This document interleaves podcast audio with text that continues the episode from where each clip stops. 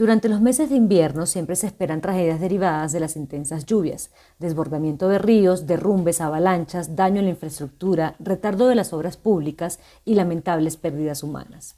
Más si es época cuando se presenta el fenómeno de la niña marcada por excesos climáticos.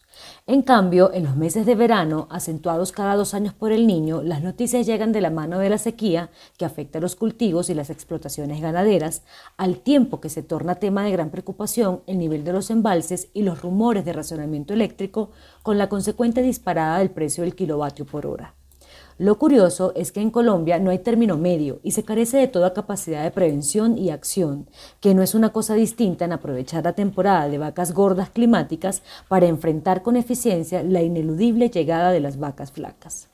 Hay unos penosos hilos conductores entre las dos estaciones o situaciones problema una lluviosa y otra de sequía, que es el lamento, la tragedia, la fragilidad, la destrucción y la búsqueda de culpables en situaciones climáticas que no tienen responsables directos, pero sí instituciones y personas encargadas de prevenir y actuar cuando el tiempo lo permite.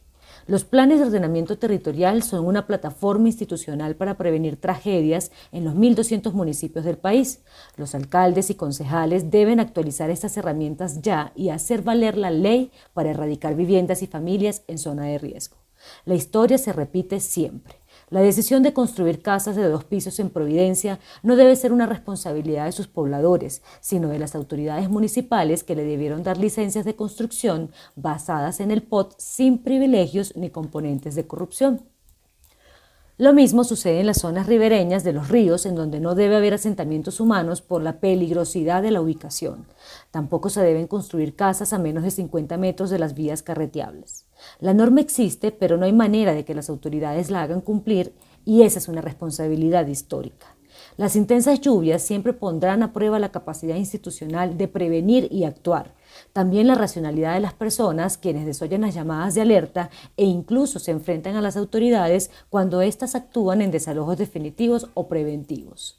Ahora hay más herramienta informativa y tecnológica para sensibilizar a las comunidades y hacerlas entrar en razón de que los alcaldes y los concejales tienen la responsabilidad y obligación de estudiar y aprobar en dónde viven y cómo deben ser sus viviendas. Es de esperar que la temporada de lluvias tarde varias semanas más, tal como se había previsto, como también es de esperar que estas serán las últimas tragedias invernales porque el país va a aprender a prevenir y actuar. Es urgente que cada alcalde local asuma la responsabilidad de planear sus municipios y que no se siente esperar que ocurra una tragedia para acudir en ayuda gubernamental y a despertar la solidaridad privada para atender su imprevisión. Hay que hacer de estas crisis invernales una oportunidad para planear, reconstruir y curarse de nuevas tragedias. El Gobierno Nacional así lo ha entendido y está actuando en consonancia.